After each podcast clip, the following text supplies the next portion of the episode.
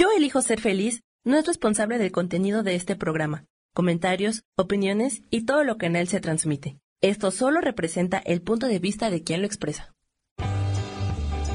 Yo elijo ser feliz presenta.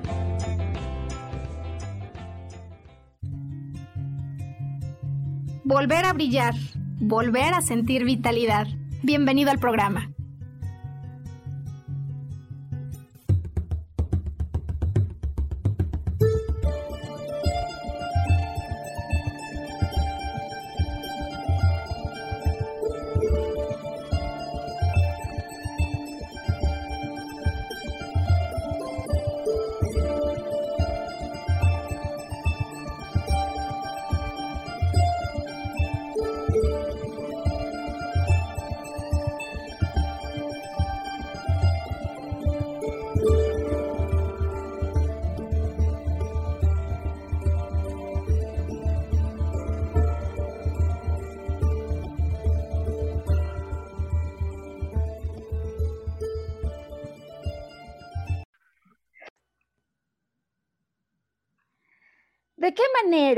Las emociones, las vivencias interiores que tenemos están correlacionadas con nuestra salud o con nuestra enfermedad? En particular, cuando se trata de las enfermedades respiratorias que tienen ahora mismo al mundo de cabeza. ¿En qué forma podríamos vincular, asociar estas emociones como el enojo, el miedo o la tristeza con eso que estamos viviendo. Bueno, pues bienvenido a nuestro segundo podcast en el que en continuación a la semana anterior, hoy queremos acabar de dar respuesta a las preguntas que nos han hecho. ¿Cómo es diferente? ¿En dónde está el miedo? ¿En dónde está el enojo? ¿Por qué la tristeza? Em, ¿En qué forma si pasáramos rápidamente una verificación desde lo que ocurre en una alergia en la sinusitis, cuando de alguna manera me da dolor tragar algo, cuando de plano no puedo hablar, cuando hay bronquitis, cuando hay asma, cuando hay neumonía, incluso cuando hay cáncer, ¿de qué manera podríamos hacer una síntesis emocional de esas vivencias que de acuerdo con la propuesta de la biodecodificación son muchas veces detonador de lo que baja nuestras defensas y entonces nos enferma. Bueno, pues estoy feliz eh, de poder hacer esta continuación tan importante y además porque lo sabemos de corazón, tan relevante en estos tiempos, para darles a todas las personas que conectan con nosotros un complemento a todas esas medidas de seguridad y protocolos que se han implementado, es decir, el complemento, el entendimiento de la perspectiva emocional. Y por mismo motivo, estoy feliz hoy que podamos traer nuevamente este súper invitado, que cada que está con nosotros nos entrega de alguna manera una película, un libro, una novela, una historia que de una manera súper sencilla y práctica nos puede ayudar a entender mejor aquello de lo que vamos a estar hablando. Sergio Cuellar, bienvenido a este tu espacio. Muchas gracias, Maru, eh, por la oportunidad de compartir un poquito estas historias que ilustran un poco lo que hay detrás de la biodecodificación. Un saludo para ti y para todo tu auditorio. Bienvenidos. Oye, Sergio, pues eh, fíjate que yo me encuentro realmente muy impactada por la experiencia que hemos seguido teniendo en estas prácticas que ofrecimos como servicio a la comunidad. Y justo la semana pasada, una muy querida amiga, ¿no? A quien hace muchísimo tiempo, ¿no? Contactaba, me decía, Maru, es que, ¿sabes hasta dónde está la línea, ¿no? que divide lo físico y lo emocional, existe o no existe, y si no existe, ¿qué puedo hacer para poder estar al control, para sentirme verdaderamente desde la perspectiva emocional, contribuyendo, abonando a mi salud física. Así que bueno, se me ha ocurrido hoy, Sergio, que para dar respuesta a todas las personas que nos han pedido un doble clic, ¿no? En estos temas ya explicaba yo todo el recorrido que hoy vamos a hacer a lo largo, digamos, del sistema respiratorio, desde las fosas y la cavidad nasal hasta donde en los alveolos a veces se desarrollan tumores. Hoy vamos a hacer un paseo presentando una síntesis de las diferentes emociones porque van siendo distintas y sabes, Sergio, a medida que vamos bajando es como si fueran profundizándose y acentuándose ciertas emociones, de tal manera que entonces hoy propongo, Sergio, a ver qué te parece, que nos platiques eso que mm, ya me explicaste que en realidad son libros que luego se volvieron eh, películas que muchos recordamos eh, porque es una, es una serie, digamos, un grupo de películas con muchísimo impacto en su mensaje. Eh, ¿De qué manera nos presentas hoy? Eh, nos haces como un pedido a la carta verdaderamente con una película que nos va a venir a ilustrar esas emociones o bien que están en conflicto o bien que podemos resolver en relación al sistema respiratorio. Nos cuentas entonces la historia, vamos a utilizarla como referencia Hacemos esta síntesis emocional. En la segunda parte del programa ya había ofrecido que empezamos desde la rinitis y acabamos con cáncer de pulmón. Y entonces, en la tercera parte, que hoy me gustaría dedicarle un buen tiempo a eso, nos damos lujo de detalle con base en el ejemplo que nos vas a poner en la primera parte para poder entregar a las personas perspectivas distintas, recomendaciones, para retar esas emociones que a veces hacen que bajemos nuestras defensas. ¿Estás de acuerdo, Sergio? Claro que sí, Maru. Oye, pues estamos listísimos para que nos cuentes acerca de la selección que traes para el día de hoy. ¿Qué escogiste, Sergio? Bueno, es, escogí la primera saga de cuatro libros, que después fueron películas, como tú bien lo dijiste, y yo creo que no les va a sonar muy ajeno a todo el auditorio. Este, nos estamos hablando de Divergente. ¡Ay, Divergente me fascina!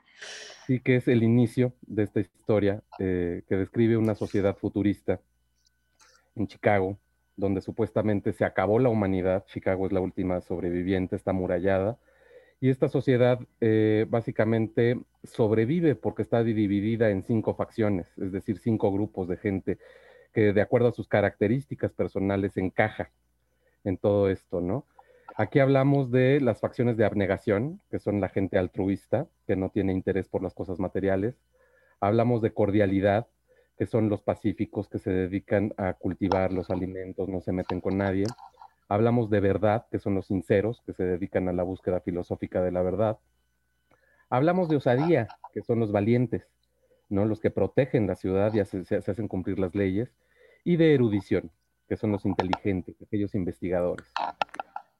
Eh, la historia se centra en una sociedad muy moderna, eh, donde conviven estas cinco facciones.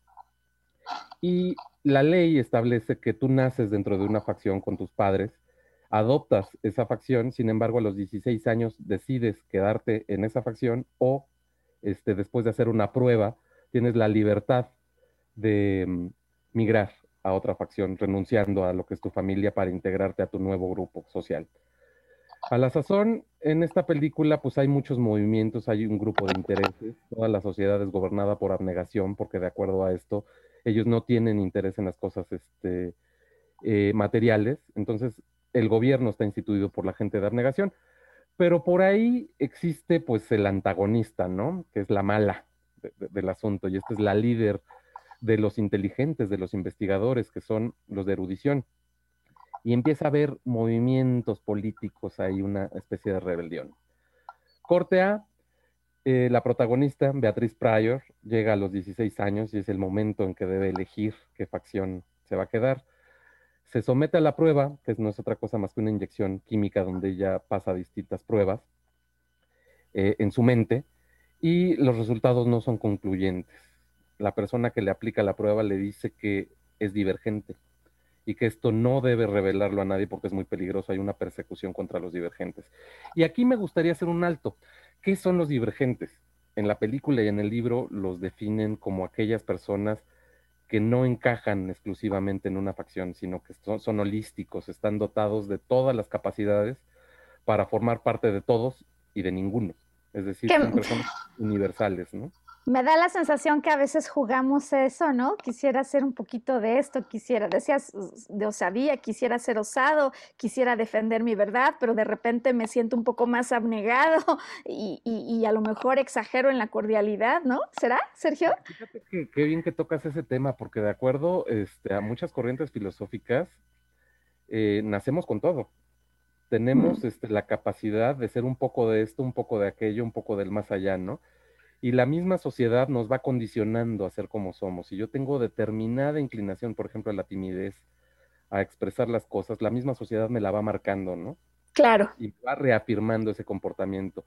O, mi reacción, ¿no? O sea, la sociedad me puede marcar algo, pero yo a veces, en un poco de ausencia de esa osadía, eh, pues me convenzo que está bien ser así.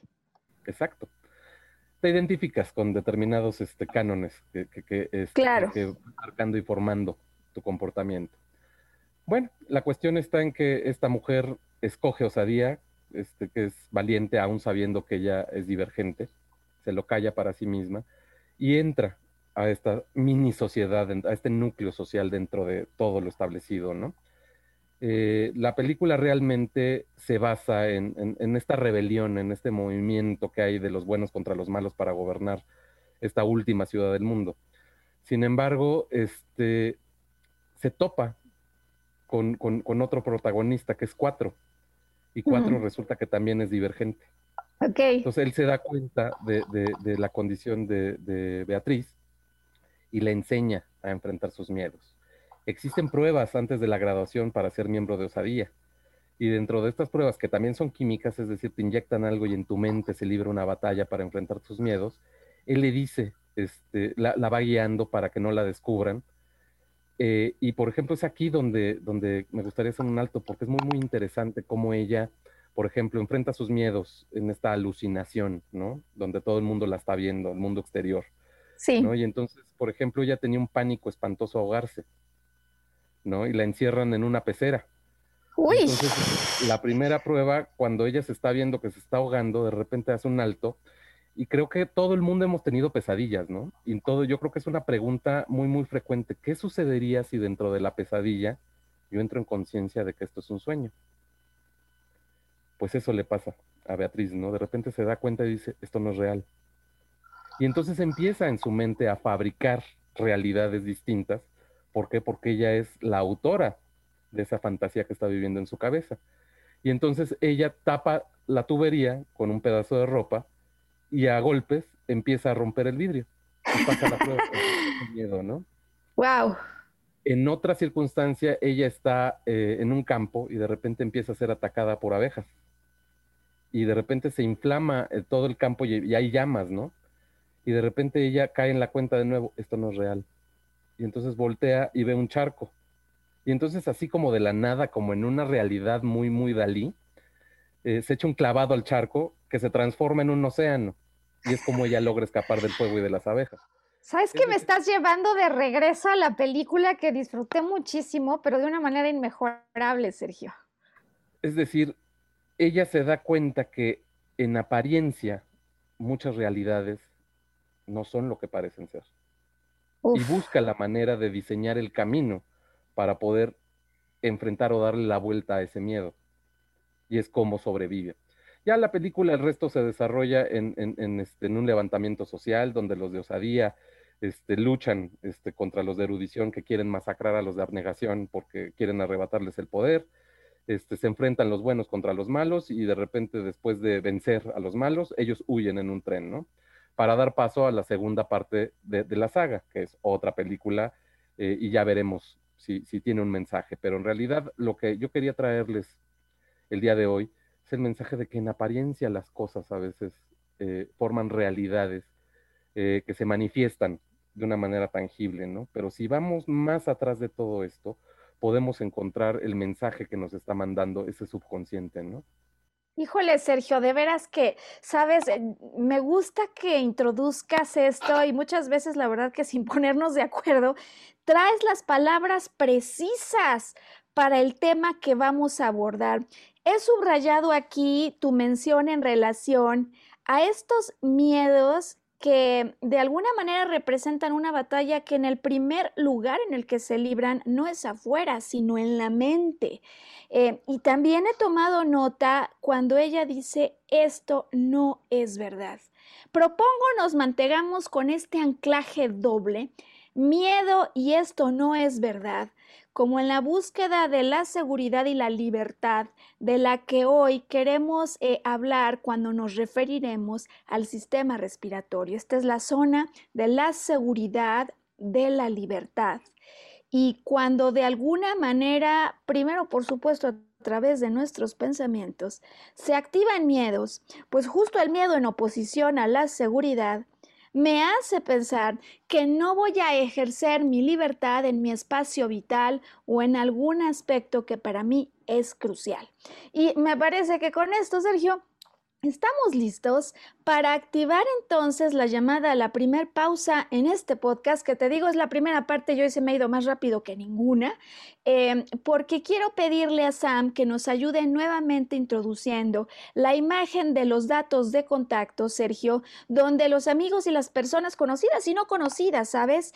Que inmediatamente sientan al escuchar este podcast que tienen algo que quisieran con sinceridad, con autenticidad averiguar, adentrarse en el mundo interior donde es posible que estas cosas que llamamos emociones estén involucradas y hayan antecedido a una enfermedad, pues claro que les estamos dando la oportunidad de adentrarse y, sabes, Sergio, quiero decirlo con enorme agradecimiento ante la respuesta que hemos tenido del público.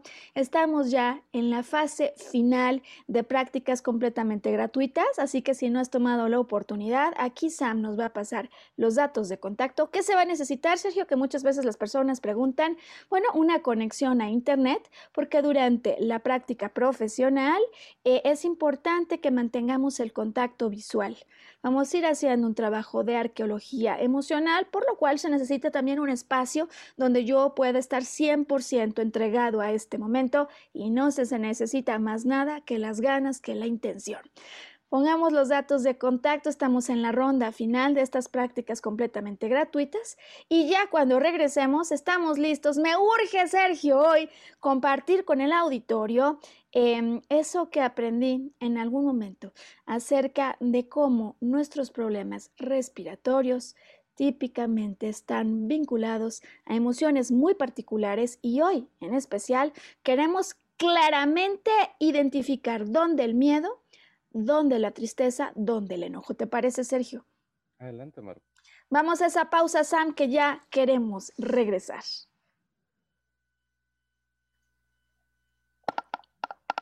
Bueno, pues estamos hoy en Volver a Brillar con esta propuesta a fin de poderte ayudar con una perspectiva distinta, una perspectiva desde luego complementaria sobre cómo podría ser que las vivencias internas que tenemos, nuestras emociones, de alguna manera en ocasiones, desde luego siempre vienen para jugar a favor, Sergio, pero cuando las perpetuamos, pero cuando no le agarramos a esto y sentimos enojo todo el día, ¿no? Es más, hay personas que en esta semana me contaban cómo se enojaron dos días.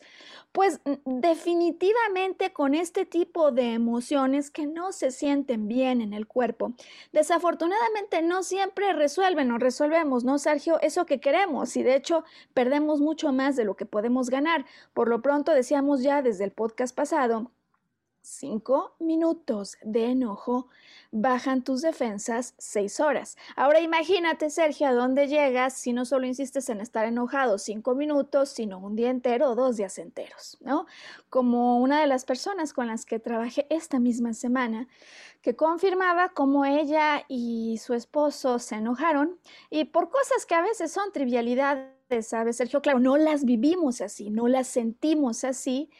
Eh, y dejaron de hablarse dos días y con dos días, desde luego, no consiguieron acercarse, pero sí bajaron sus defensas al punto que los dos fueron diagnosticados con coronavirus. Bueno, vamos, sí, caray, vamos por, por el paseo, ¿te parece, Sergio? Eh, tú me vas interrumpiendo conforme surjan en ti preguntas, porque además del rol que tienes siempre que nos introduces a estos ejemplos inmejorables, también tienes preguntas como esas que podrían tener las personas que nos van a estar viendo en diferido. Así que nos interrumpes en cualquier momento. Eh, decía yo, ¿no? Hacer un recorrido, proponía, a través del sistema respiratorio, que como todos sabemos, arranca justo en el orificio o en los orificios nasales desde los cuales y la boca inhalamos aire, ¿no? Em, y, comienzo por esto que algunos vivimos, Sergio, acerca de alergias, rinitis, rinitis alérgica. Es sobre lo primero que hoy quiero hablar. Eh, en esta zona donde las sentimos, ¿tú las has vivido, Sergio, en particular? Sí, claro que sí. Este, es algo muy, muy molesto porque de la nada empiezas a gotear. Ahí está. Empiezas a estornudar y es como si tu cuerpo quisiera expulsar algo que, que está ahí, ¿no? Ok, entonces hay goteo, dices, de alguna manera, sabes, a veces hay también, yo siento a veces picazón. Y, y, esta historia que te voy a contar, además, sabes, hoy te, hoy te voy a abrir un poco más de algo que, sin embargo, aunque no supiste esas intimidades, que hoy sí te voy a revelar, eh, en ese entonces eras mi acompañante en ese lugar, fíjate, y posiblemente el ejemplo ayude a muchas personas a verdaderamente dar con el asunto de la rinitis, porque, sabes, algunos que eh, tenemos alguna idea o algún contacto con la biodescodificación, a veces consultamos diccionarios, eh, hemos platicado que se trata de un conocimiento universal disponible a aquel que lo busque y desde luego de muchas maneras, de manera gratuita, ¿no? Tú puedes bajar diccionarios, hay unos súper buenos. Aquí el asunto que cuando yo lo consultaba, ¿no? Porque empezó a pasar un momento en mi vida por el que yo esta sensación de picación y este goteo empezó a volverse realmente no solo incómodo, sino eh, difícil de manejar durante las noches. Y ahí cuando ya no puedes descansar, porque toda la noche vas vueltas de un lado al otro, porque además se te tapa la nariz. En mi caso, además, sentí una resequedad que no conseguía remediar, pues allí donde aumenta la preocupación y las ganas de resolver aquello, ¿no? Desde luego se tratan muchos remedios, pero a veces ninguno de estos es efectivo.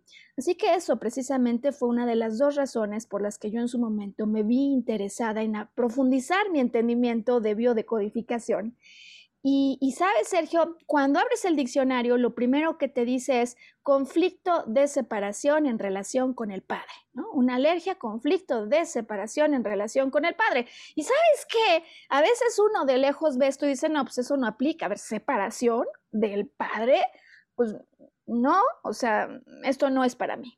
Sin embargo, hoy quiero llevarte una explicación de segundo nivel como esa que hizo que en más profundidad inmediatamente yo me diera cuenta de qué es lo que estaba pasando con mi alergia. Así fue como empezó este proceso con eh, la persona que me ayudó en este proceso de certificación, Daniel Gambarte, quien le agradecemos siempre, ¿no? Eh, este enorme trabajo que está haciendo. Bueno, pues ocurre que ya sabes, pregunta el alumno, ¿no? ¿Qué puede estar pasando? Tengo una rinitis. ¿Cómo es tu rinitis? Pues es seca, yo explico, y es una sequedad que verdaderamente se vuelve desesperante. Y además de que en momentos, igual que hay sequedad, a veces en otros episodios hay mucho goteo, pero lo que me está generando mayor dificultad y molestia es el que no siento que pueda respirar, ¿no? Así que entonces el profesor empieza con el interrogatorio que vamos a sugerir para las personas que al conectar con Volver a Brillar puedan estar experimentando algo similar. Me pregunta, ¿a partir de cuándo empezó esto? Si vamos inmediatamente a viajar en el tiempo para iniciar nuestro trabajo de arqueología emocional, identificando ese momento, ¿me puedes referir en dónde estabas, con quién estabas, y me acuerdo, porque en ese momento tú y yo teníamos la oportunidad de coincidir en un trabajo. Entonces le hablo, no, pues estoy en un trabajo. Eh, y ahí es donde lo empiezo a sentir, sí, sí. Entonces esto es no solo estaba allí, sino qué estaba pasando en tu vida emocional en esos momentos.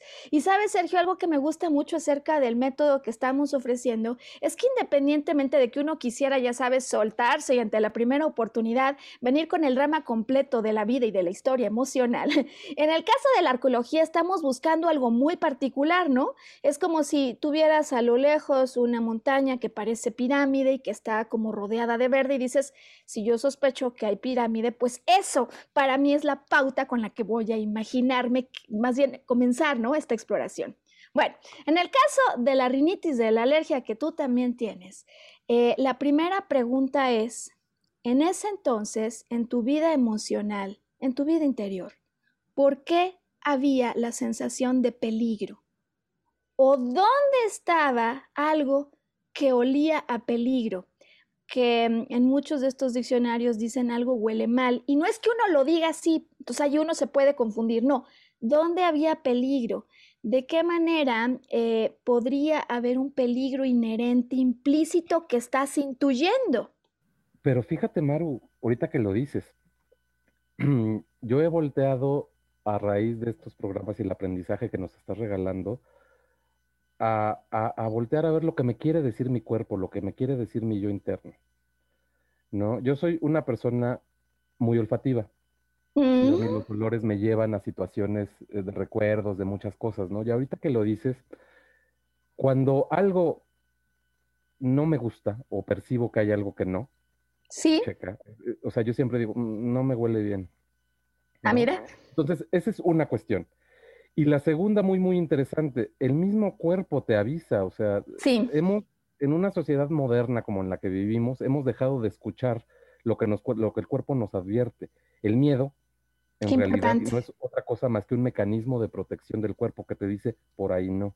Fíjate que, no hombre, qué bien que lo dice Sergio, porque me gustaría hoy diferenciar muy claramente conforme vamos a ir descendiendo a lo largo del sistema respiratorio, la primera emoción primordial que sentimos los que de alguna manera estamos experimentando esta alergia, esta rinitis. Hay una angustia, hay una angustia porque intuyo un peligro, tú dices, yo sí lo digo literal, algo no me huele bien, intuyo un peligro, eh, quizás más a nivel, digamos, en lo interno que en el día a día estarlo diciendo, pero lo intuyo. Eh, y como algo me huele mal, algunos lo que acabamos haciendo, ante la sensación de que no voy a poder hacer nada para manejar esto, es tapar de alguna manera el olfato, ¿me explico? Para no seguir oliendo lo que huele mal, lo que posiblemente apesta. Así que entonces me hace la pregunta, ¿no, eh, Daniel, de qué podría oler a peligro? O más allá de huele mal, ¿dónde estaba el peligro que en esa época que me estás relatando existía? Y conecto en inmediato, Sergio, le digo, a ver, claro, una jefa muy querida me había llevado a este lugar por razones que yo desconocía, de hecho ni siquiera estaba clara, ella se había ido, según yo se había ido en una jubilación, que mucho tiempo después entendí que no había sido tal. Y el hecho de que yo me hubiera quedado allí frente a aquello que parecía como un peligro, porque a muchos de mis compañeros de trabajo los habían despedido, comenzó a hacer que yo empezara primero desde luego a querer oler dónde podía estar ese peligro, para entonces descubrir lo que él me dijo con sus propias palabras. Atrás muchas veces de esta rinitis hay la sensación de me pueden hacer daño por la espalda. Y entonces nada podía haber sido más exacto, Sergio, que esta frase para recordar que muchos yo sentía que hablaban a mis espaldas y no solo lo sentía, como dices, a veces el cuerpo lo siente, no te sientes cómodo, no te sientes tú, no te sientes seguro y libre en esos ambientes, sino que en efecto vino la confirmación de ello. Ahora, más impresionante, y seguro lo va a hacer para ti, fue cuando yo insistí en decir, ok, entiendo la nariz tapada, pero ¿por qué la resequedad que no acaba de, de pararse y era algo realmente que fue incrementándose muy incómodo? Y, entonces me explica esto que ahora entonces entrego yo a nuestro auditorio. Las mucosas que tenemos, ¿no? En diferentes órganos, porque además hay en diferentes órganos, de alguna manera representan con ese fluido la posibilidad de establecer un contacto fluido con el exterior. Cuando entonces él observa mucosas, fluido, lo que me permite estar en contacto con el exterior, de alguna manera se ha bloqueado. Y además, nariz representa al Padre, está la pregunta. ¿De qué manera tu comunicación o contacto con el exterior dejó de fluir o en relación al Padre o a una figura de autoridad que en algún sistema determinado podría representar la imagen del Padre? Sergio, fue impresionante acordarme cómo en los meses que estuvieron alrededor de los momentos en el que yo empecé a presentar este síntoma, aquel que figuraba como el director general no me permitió entrar en contacto con él. Y seguro te vas a acordar.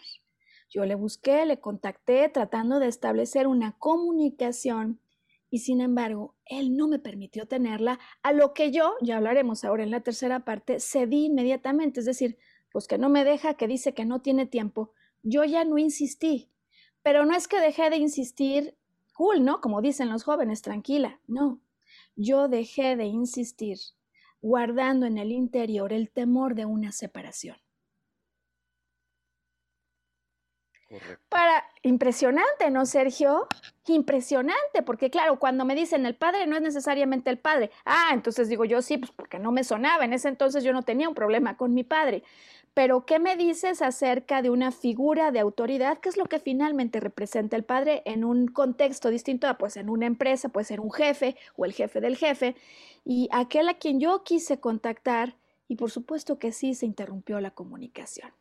Resumen entonces para aquellos que como tú y como yo en algún momento han enfrentado rinitis, em, un conflicto que tiene que ver con una angustia ante un peligro que yo intuyo, que huelo afuera.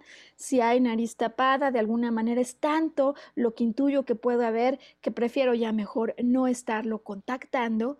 Y finalmente, además, si a alguien le pasa como a mí en cuanto a la sequedad, es decir, falta de una mucosa que permite el contacto, la metáfora de un punto en el que posiblemente tu conexión con alguien que representaba la figura de padre, nariz, padre, eh, se interrumpió, algo lo detuvo. Ahora bien, vamos a empezar a descender, Sergio, en esta síntesis que he preparado. Eh, detrás de cada uno de estos casos, ejemplos de personas los hay. Em, he pensado el día de hoy ser un poco más breve para poder hacer un recorrido completo y sobre todo em, marcar la diferencia emocional que hay en cada una de las zonas, porque de acuerdo con la biodecodificación, si tú tienes algún padecimiento específico, la emoción también tiene que ser específica. No es miedo en general o no es tristeza en general, no es angustia en general. Aquí decimos entonces una angustia de separación o de lo que podría ser una posible separación. Sinusitis. ¿Has escuchado estos casos, Sergio? Sí, claro. Dolores, ¿no?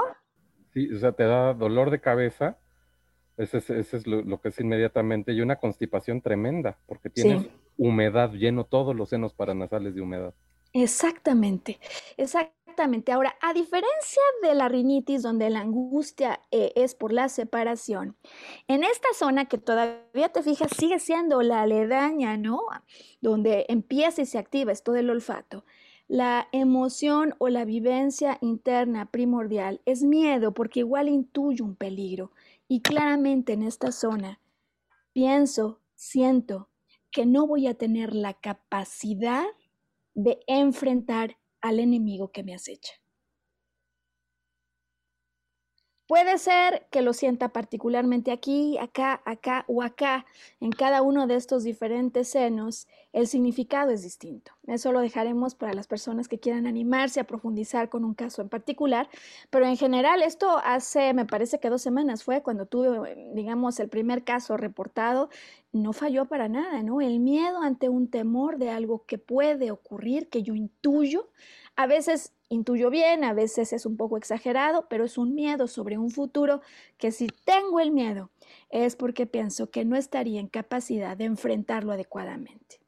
Entonces, y empezamos. miedo o una incertidumbre, ¿no? Hacia el futuro.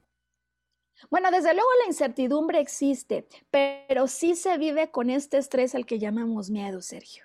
Porque puede haber incertidumbre, no sé si van bien o van mal las cosas, pero no sentir miedo. Y aquí sí hay, aquí sí hay, ya empieza eh, la zona de los miedos. Voy a empezarte a describir en este viaje la zona de los miedos. Lo que pasa es que es muy diferente tener un miedo a algo que a lo mejor no puede enfrentar, ¿te fijas? Un futuro que no puede enfrentar que tener el miedo a la muerte. Es un miedo completamente distinto. Entonces vamos a empezar a graduar en este viaje, en este descenso, eh, esos eh, sentimientos que podrían o emociones que podrían estar involucradas. Em, seguramente a ti te ha pasado, como a muchos, que a la hora de comer te empiezas a dar cuenta que hay algo que te lastima al tragar. ¿Te ha ocurrido? Sí, claro que sí. es como que de repente se me cierra la garganta. Ok, incluso se te puede cerrar en el sentido de trago algo y ya solo el hecho de tragar me está lastimando, o todavía un poco más serio y un poco más abajo, que ya vamos a ver faringe y laringe, de pronto se me cierra la voz, ¿no? de pronto se me cierra la voz. Em, ¿Qué podría estar participando emocionalmente de estas vivencias físicas? En el caso de faringe, Sergio, las emociones primordiales que se vinculan a este síntoma tienen que ver con un miedo a expresar algo que sí quiero, pero al final no puedo. A veces vemos a alguien, nos cae gordo y en el fondo no le queremos decir, ¿no? Pero hay otras donde sí quiero hablar en esa junta, o sí me habla mi hermano y sí le quiero decir algo, o sí viene mi jefe y desde que lo veo digo, hoy sí se lo digo, y se va y no se lo dije. Em, ¿Has vivido estos miedos de alguna manera, Sergio? Uy, Mar. este, pues me gustaría compartir algo muy, muy rápido. Eh, en algún lugar este, profesional eh, tuve la desventura de toparme con un jefe, una jefa, este, pues muy difícil, ¿no? Traíamos un conflicto de verdad donde me hacía la vida de cuadros ya abiertamente y pues yo no me iba a retirar si ella no tomaba una decisión porque pues no le iba a regalar años de trabajo, ¿no? Yo me pregunté, fueron tres meses de un desgaste pero espantoso, ¿no? De no dormir, de estar este, con mil presiones encima, con abrir el ojo y decir, hoy no quiero ir, no quiero verla, ¿no? Tiempo después yo me pregunté por qué no me enfermé si estuve sometido a, esta, este, a este estrés y de repente sí como que me quería gripar, pero salía de la gripa, pero sí, pero no, pero sí, pero no. Hasta que la situación y la vida misma nos llevó a un enfrentamiento cara a cara, donde yo dije todo lo que tenía que decir. Sí. Sí, este, y, después tuve la respuesta, ¿no? Estuvo a punto de afectarme en la salud, pero como logré manifestarlo, logré sacar todo lo que traía adentro y logré decírselo frente a frente, creo que es cuando se evité caer en, en esa situación y por ende evité una enfermedad que ya venía manifestándose, ¿no? Interesante. salí de ahí y volví a recobrar absolutamente todo este, lo, que, lo, que, lo que es equilibrio ¿no? a nivel respiratorio. Interesante lo que dice Sergio, porque en definitiva es importante recordar que para que algo se acabe manifestando como una enfermedad, no basta solo vivir esta emoción, como ahora la estamos describiendo, sino vivirla en soledad, sin podérselo expresar a nadie, con un estrés continuado que muchas veces arranca como un brusco estrés para mantenerse luego prolongado, pero sobre todo ante lo que yo creo que no hay solución. Y entonces te pregunto, ¿encontraste solución para ese conflicto? Sí. Bien. Creo que la solución fue enfrentar las cosas este, frente a frente. Sí. Eh, fue un encuentro un poco este, pues violento, no en el sentido físico, sino nos dijimos todo lo que nos teníamos que decir. Y pues al final resultó lo que yo quería, ella tomó la decisión de la separación. Ahí está. Ahí está. Solución hubo. Eh, y seguramente además no lo viviste con culpa, porque sabes, tu ejemplo me sirve para ilustrar la diferencia entre una faringitis, ¿no? Esta parte que tenemos atrás de la boca, y laringitis, eh, esta parte que está más o menos a la altura de la mitad del cuello. Cuando yo vivo un conflicto de expresión, es decir, quiero decir pero no puedo, no me atrevo, tengo mucho miedo, eh, pero además hay una autoridad de por medio que me hace sentir más imposibilitado hablar. Esos problemas que se viven con un miedo más intensificado se expresan a través de las enfermedades de la laringe. Y puede ser que o bien yo no lo haya expresado porque hay de por medio una figura de autoridad. A veces no te dicen te callas, otras sí, pero a veces simplemente en la manera en la que la autoridad te responde, te quedan pocas ganas de volver a hablar. Finalmente el asunto es yo me siento imposibilitado a hablar ante la presencia de una autoridad. ¡Oh! También la otra alternativa detrás de la laringitis es, pues sí que hablé, como a lo mejor tú en ese momento, pero a diferencia del ejemplo que nos has puesto, me siento culpable por aquello que dije. En resumen, cuando yo siento un miedo a hablar, a poderme expresar, em, entonces empiezo involucrando a la faringe, de acuerdo con la propuesta de la biodecodificación, pero si el miedo es mayor, entonces empiezo a subir en la intensidad del miedo, a hablar, a expresarme con una autoridad enfrente, entonces aquí tenemos una laringitis. Y sabes, em, antes de que entrara yo a formarme en biodecodificación, la primera pregunta que le hice a la primera persona que me explicó de esto tuvo que ver con esa laringitis que me habían diagnosticado tal cual así en específico. Y, me acuerdo muy bien que ella me dijo, a ver, exactamente dolor de garganta, no, no me digas así, dime si tienes el diagnóstico, faringitis o laringitis. Cuando ella me dijo, tuvo seguramente que haber estado involucrado una figura de autoridad ante la que te sentiste imposibilitada para hablar, no tuve otra pregunta, lo vi clarísimo. Ahora bien, entonces estamos hablando primero de una angustia, ¿no? Ante una posible separación con la rinitis, con la sinusitis decimos un miedo a enfrentar algo que intuyo que puede ser un peligro futuro. Cuando yo tengo este miedo a hablar, a expresarme, un miedo más intenso si hay una autoridad involucrada y estamos ya empezando a entrar en esta zona, Sergio, del pecho, en la que decimos que de alguna manera reflejamos la sensación de seguridad, mira, me muevo así, ¿no? Y libertad o la ausencia de ella. Es decir, ¿qué es lo contrario? Esa seguridad, el miedo. ¿Qué es lo contrario? Esa libertad, sentirme obstruido de alguna manera por alguno para poder o, o ejercer mi libertad o para poder expresarla.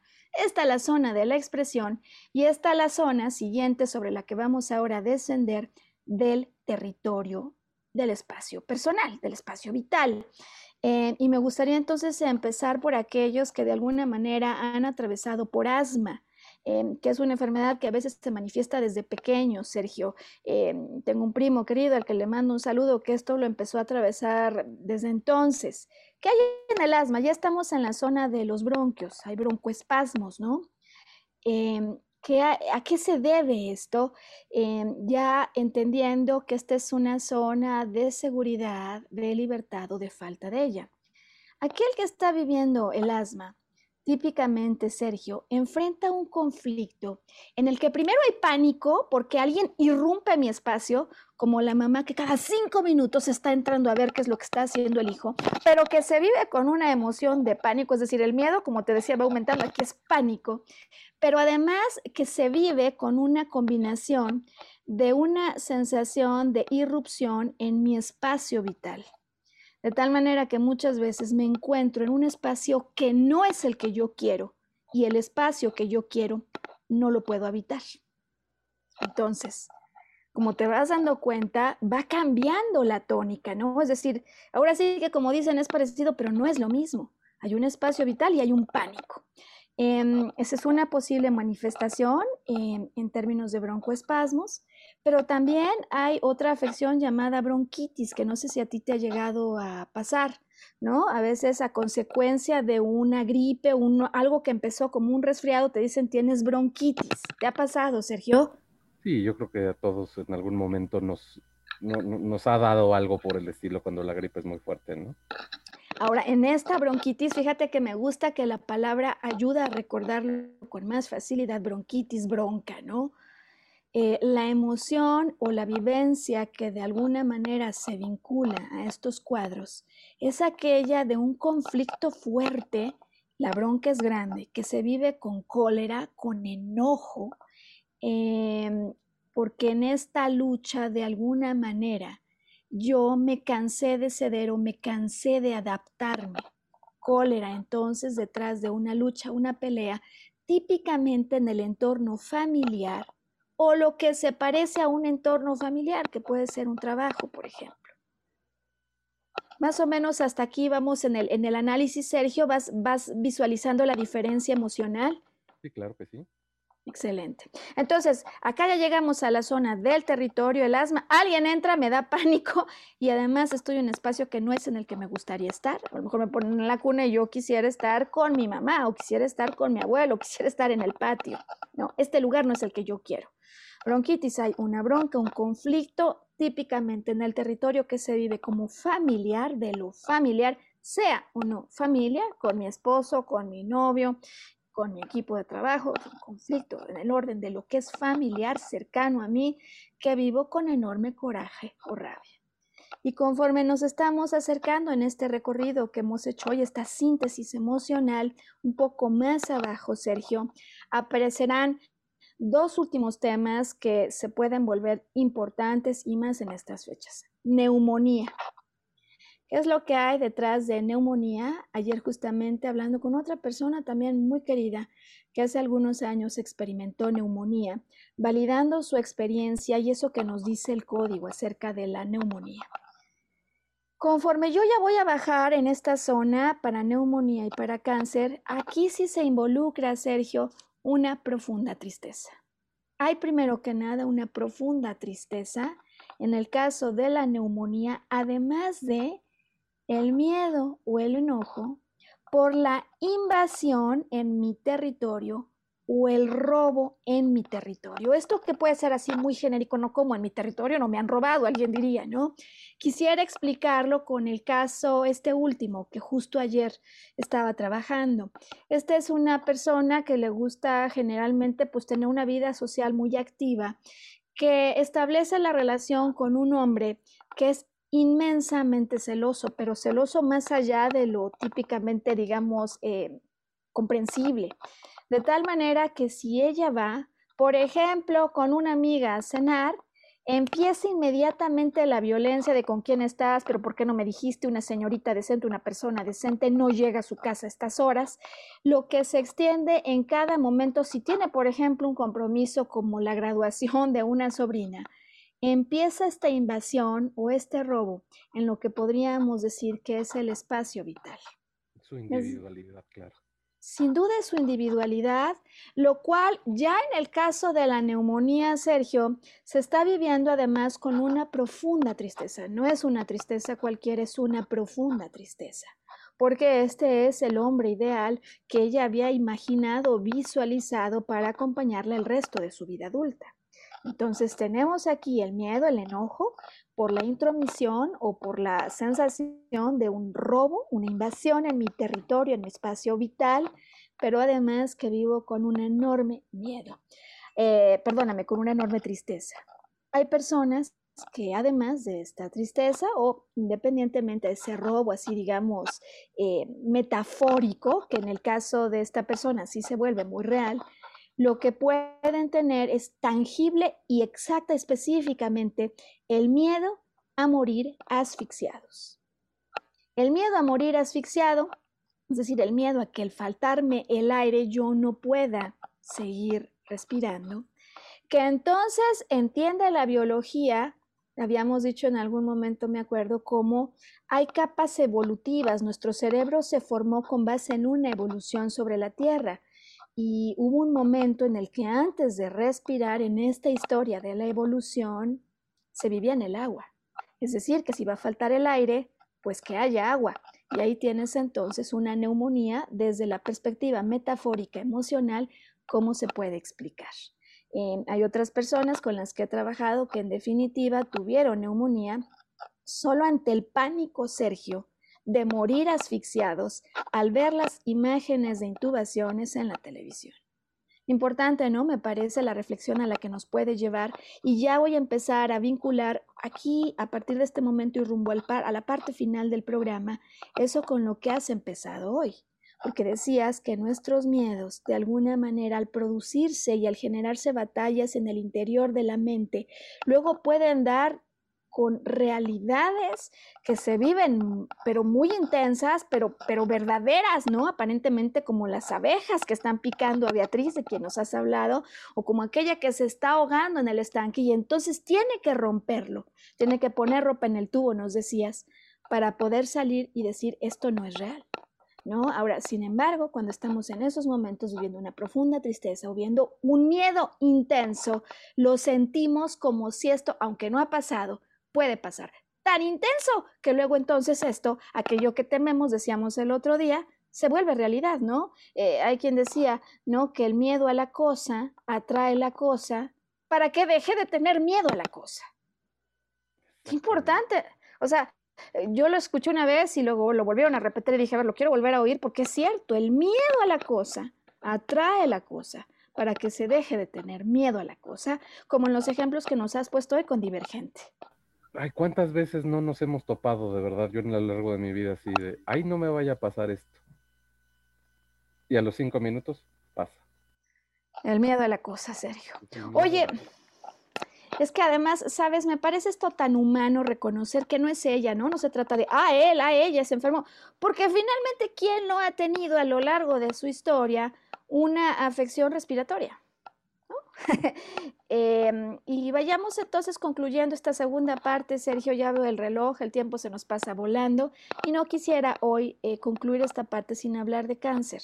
Porque así como dijimos, aquí ya empiezan los miedos, ¿te acuerdas? El miedo a hablar, un miedo más intenso a comunicarme con una autoridad, aunque quiero, o la culpa por haberlo hablado. Luego acá el pánico que tengo cuando de repente alguien irrumpe en mi espacio vital o estoy en un espacio vital al mismo tiempo que no quiero habitar.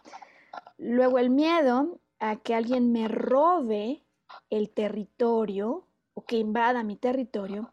Y vamos más profundo entonces en el caso del cáncer, en el sentido tanto de una tristeza todavía más intensa, vinculada además con el miedo a morir. Y fíjate que me parece impresionante esto que de alguna manera entendí acerca del miedo a morir, porque también detrás de esto hay otra muy querida amiga que a raíz de una pérdida de trabajo enfrentó el miedo eh, a no tener ya sentido eh, sobre la tierra, ¿no? Es decir, haber perdido el sentido de la vida. Y quisiera entonces compartir esto que aprendí sobre quienes dicen que el miedo a morir, Sergio, no es tanto el miedo a morir como el miedo a vivir cuando a raíz de algo que ha ocurrido, un acontecimiento complejo, siento que ha perdido todo sentido el vivir. Impresionante, ¿no, Sergio? Sí, pues es que el propósito yo creo que tiene mucho que ver con esa parte del espíritu y del alma, que es lo que, lo, que construye la base fundamental de caminar, ¿no?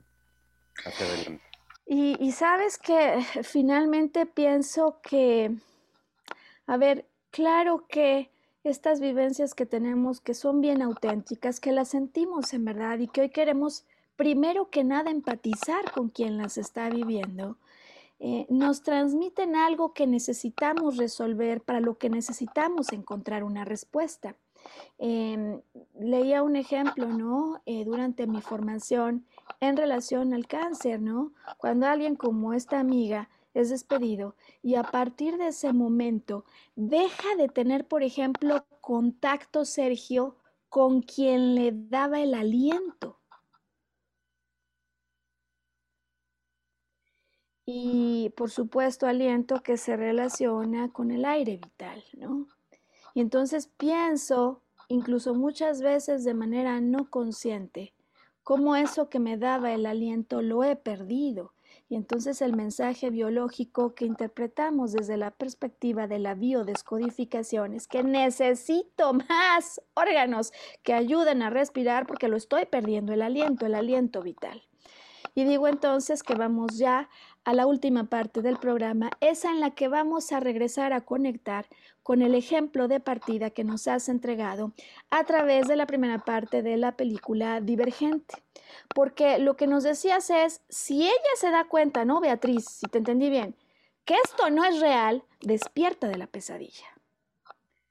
Si entonces esta zona vigilada de alguna manera, conectada emocionalmente con el sistema respiratorio, de la seguridad como la antítesis del miedo y de la libertad, como la antítesis de eso que siento cuando de alguna manera no me puedo expresar, cuando me siento invadido en mi espacio vital, empleamos esto como la forma de comenzar a dar reversa eso que estamos sintiendo. ¿Qué recomendaría Sergio, para una persona? Y fíjate que la pregunta la hago con jiribilla, como quienes dicen, ¿no? Porque sé que tú lo vives como yo. Para alguien que tiene eh, alergia, que experimenta, porque además no pasa siempre, ¿no? Se, se arranca en ciertos momentos, ya sabiendo que yo intuyo, huelo un peligro, que además no solo es el peligro per se, sino que podría tener la consecuencia de la separación. ¿Hay algo que viene a ti en relación a cómo manejar distinto esta emoción? Mira, yo pienso que lo principal es abrir los oídos a lo que me quiere decir mi cuerpo, ¿no? Bien. Eh, es tan sencillo como cuando, ay, ¿qué es el dolor? El dolor físico no es más que una respuesta del cuerpo a gritarte de, oye, hay algo que está aquí mal, ¿no? Sí. Entonces, por ejemplo, el caso de una uña. ¿Quién no nos hemos cortado mal una uña? Y de repente empieza a doler. ¿Qué es claro. lo que está diciendo el cuerpo?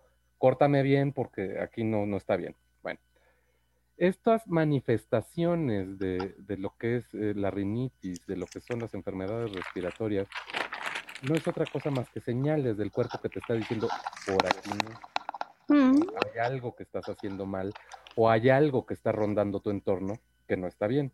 claro. Creo que yo lo que haría es, primero que nada, escuchar, después abrir los ojos y empezar a analizar lo que hay alrededor, que está bien o que está mal, pero jamás tragárselo. Fíjate que dices algo de partida esencial, ¿no? Porque a veces ante esto que está pasando yo no quiero seguirlo viendo y entonces no quiero seguir oliendo, se tapa la nariz.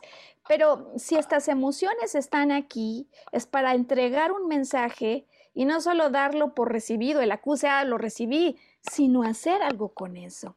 Eh, posiblemente sí, estén hablando a mis espaldas, que fue el ejemplo de aquel entonces, o posiblemente sí, alguien me dijo, no tengo tiempo para hablar contigo, era una figura de autoridad, nariz, padre, se secó la comunicación, algo pasó que se interpuso y no permitió que este flujo ocurriera. Pues una de dos, o yo me armo de osadía, como esa facción de la que nos has hablado hoy en la película, para entregar mi verdad, y entonces insisto, no desisto, y escribo y digo, oye, comprendo que estás muy ocupado, pero a mí me parece importantísimo compartir esto, o por lo menos hago el ensayo y lo escribo, Sergio, o digo, ¿te parece bien si en un mes te vuelvo a buscar? No quiero quitarte el tiempo, creo que hay algo importante que conversar. Hombre, puede ser como era entonces el caso, que el día que tengo la cita, tres meses después, pasa la cita entera y no me dejan hablar. ¿Qué hago entonces, Sergio? Entonces, hombre, eso no se volvió miedo, pero ya vimos hoy que luego el no hablarlo, pues puede generar sus respectivos problemas en garganta. ¿Qué hago cuando quiero hablar, cuando insisto en hablar y no me dejan expresarme? ¿Qué se te ocurre? Porque además esta es la pregunta que muchas personas van a tener. O sea, sí, ya lo vi. ¿Cómo me armo de valor? Es más, si no me dejan, ¿cómo hablo de todas maneras? Pues mira, yo ya lo viví, lo viví contigo, ¿no? Eh, el otro día te hablo por teléfono, estabas ocupada, regresaste, una hora después me dijiste qué me querías decir. Un suceso del día, ¿no? Que llevó cargado de emociones, lo compartí contigo, ¿no? Simplemente no lo vivo en soledad, que es uno de los requisitos este, para que estas eh, enfermedades se manifiesten desde las emociones. Entonces, al compartirlo contigo contarte lo que me pasó, uno, no lo estoy viviendo en soledad. Dos, lo estoy expresando, ya no se me va la garganta, ¿no? Eh, y tres, me aclara la mente, ¿no? Para decir, a ver, en mi entorno esto está bien, esto está mal, este, y tengo la idea clara, ¿no? De, de, de, cómo atacar y empezar a buscar una solución, que es el tercer elemento. Ah, Sergio lo hace, no, qué bárbaro. Nos lo dices tan simple que, ¿sabes qué? Yo podría ser tu alumna. eh, sin duda hay que encontrar eso que estás diciendo, expresar. Si no lo puedo expresar allí, pues por lo menos le hablo a mi mamá y le digo, auxilio, decíamos la semana pasada, ¿no? Grito, auxilio, auxilio, que alguien me ayude. Empiezo a expresar. A mí me gusta mucho la escritura libre porque me permite tomar distancia de mi mente, que hoy nos expresaste que aquí es donde ocurren los primeros conflictos, luego afuera, ¿no? Pero empiezan aquí eh, muchas veces. Entonces, si yo lo pongo afuera en un papel, me parece que con la ayuda de Divergente podemos tener un recurso adicional.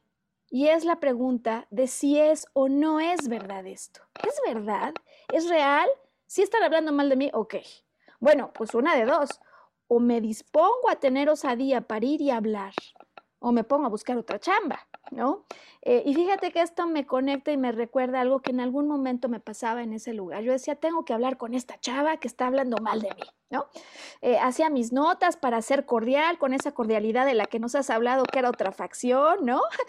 Eh, iba y me presentaba y me animaba a decirlo. Pero lo que me sacaba de onda, Sergio, ¿sabes qué era? Que negaba todo lo que yo le decía.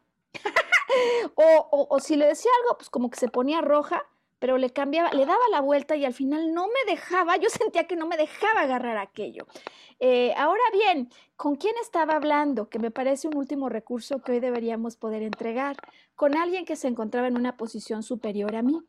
En programación neurolingüística, cuando yo voy a enfrentar a alguien que a lo mejor pues pienso más arriba, o por lo menos, por ejemplo, a veces a algunos nos pasa cuando tengo al novio enfrente o al esposo, ¿no? Es como, no lo veo así, pero sí, como si de alguna manera su figura se agrandara.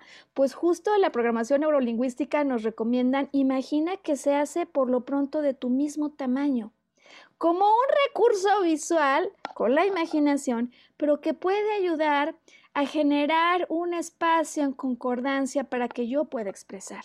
Ahora bien, si ya expresé, si ya dije, eh, pues enojarme, decíamos la semana pasada y hoy volvemos a reforzar que no es una buena salida, ¿no? Para todos aquellos que como la última persona con la que trabajaba ayer me hablan de un problema, de un enojo intenso, le dejé de hablar dos semanas a o dos días a mi esposo, pues claro que eh, solo tener conciencia de que el que se enoja, dicen, se enoja, pierde, ¿no? Pero yo digo que aquí, pues lo único que puede ganar es una enfermedad, porque repetimos que cinco minutos de enojo traen una bajada de defensas que dura seis horas. Entonces, poder con esta conciencia que surge cuando reconozco las emociones que pasan a través de mi cuerpo, pues que un enojo bueno a lo mejor me da fuerza y valor para hacer las cosas, pero que igual me puede debilitar y que muchas veces no me lleva a ningún lugar más que a producir una baja de defensas que va a actuar en mi contra. Y por último, me gustaría en el mensaje de cierre, Sergio, para las personas que expresan o que más bien a través de sus enfermedades nos dejan ver que además del miedo, por ejemplo, a morir o la asfixia, hay una profunda tristeza me parece que lo has dicho ya, abrazar esta emoción. Permitirme simplemente al llorar con quién, conmigo mismo. Oye, que no me salen ya las lágrimas, que no puedo. Ponte una música, ponte una música que ayude a que el hemisferio derecho conecte con esto. Porque la música es un recurso creativo que tiende el puente para que otra vez atraviesen de regreso estas memorias, pero no lo hagas a moco tendido solamente, Sergio, sino que presta atención a ese reclamo que muchas veces al acabar de llorar sentimos. ¿Por qué no me valoraron? ¿Por qué haga lo que haga nunca lo consigo, como me lo decía alguien esta semana? ¿Por qué es que todo lo que amo se va de mis manos? Si yo no lo oigo, no lo puedo deshacer. No porque yo piense algo, esto es cierto. Y usualmente lo que me lastima, como en la película de Divergente, lo que preocupa a Beatriz, Sergio, no es verdad. ¿Cómo te quedas para concluir este, este podcast, Sergio? ¿Qué nuevos pensamientos hay en ti? ¿Qué te gustaría compartir con nuestro auditorio? Híjoles, yo creo que es tanta la información, pero lo que logro internalizar y rescatar son los cuatro elementos, ¿no? Entonces, ante cualquier circunstancia yo las aplico. ¿No? Es simple y sencillamente, no, trato de no enojarme, trato de no quedarme con ellos, sino compartirlo, no lo vivo en soledad. Tercero, este, em, trato de, buscarle una solución para que no, no se quede en mi cuerpo. Y cuarto, trato de conservar mi espacio, ¿no? De no sentirme invadido, tener un poquito de autonomía y esta libertad que buscaba Tris, ¿no? Qué bien. Ahora, dices, trato de no enojarme. Y este quinto, alguien me lo dijo hace mucho y yo lo sigo eh, manteniendo, ¿no?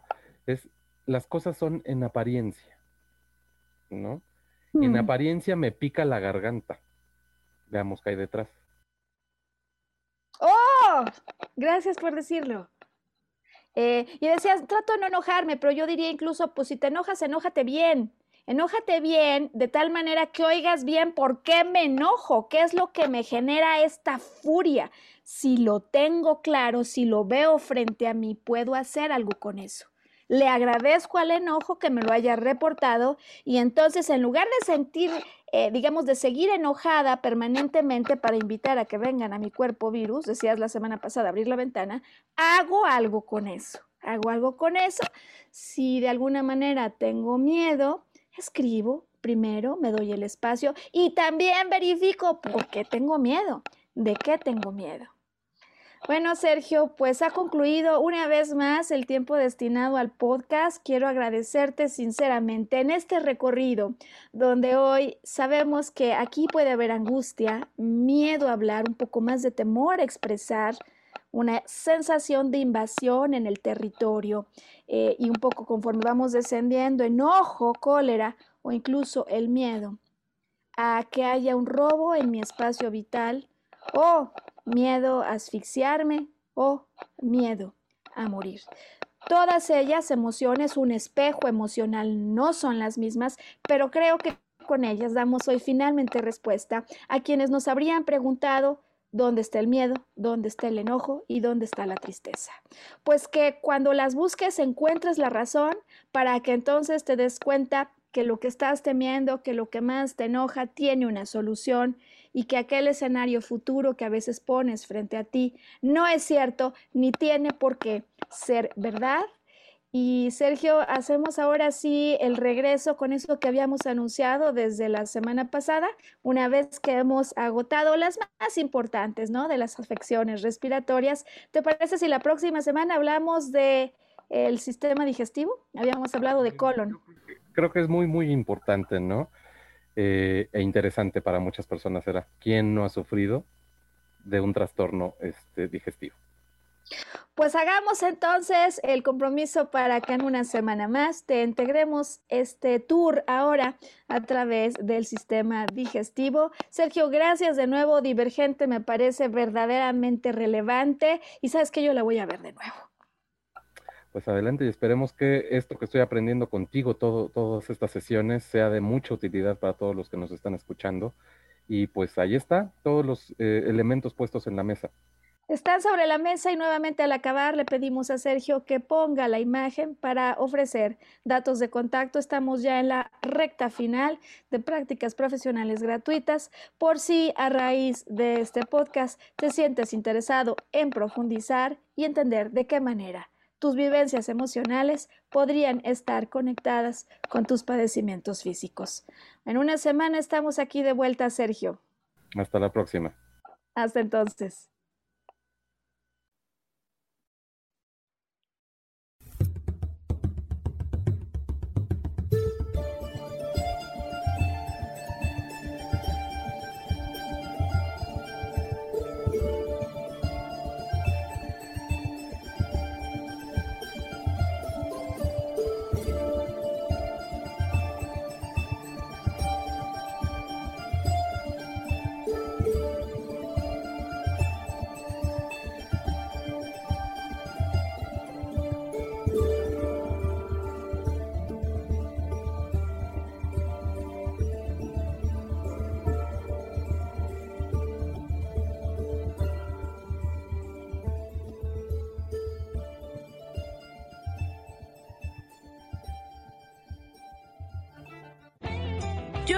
Feliz presentó.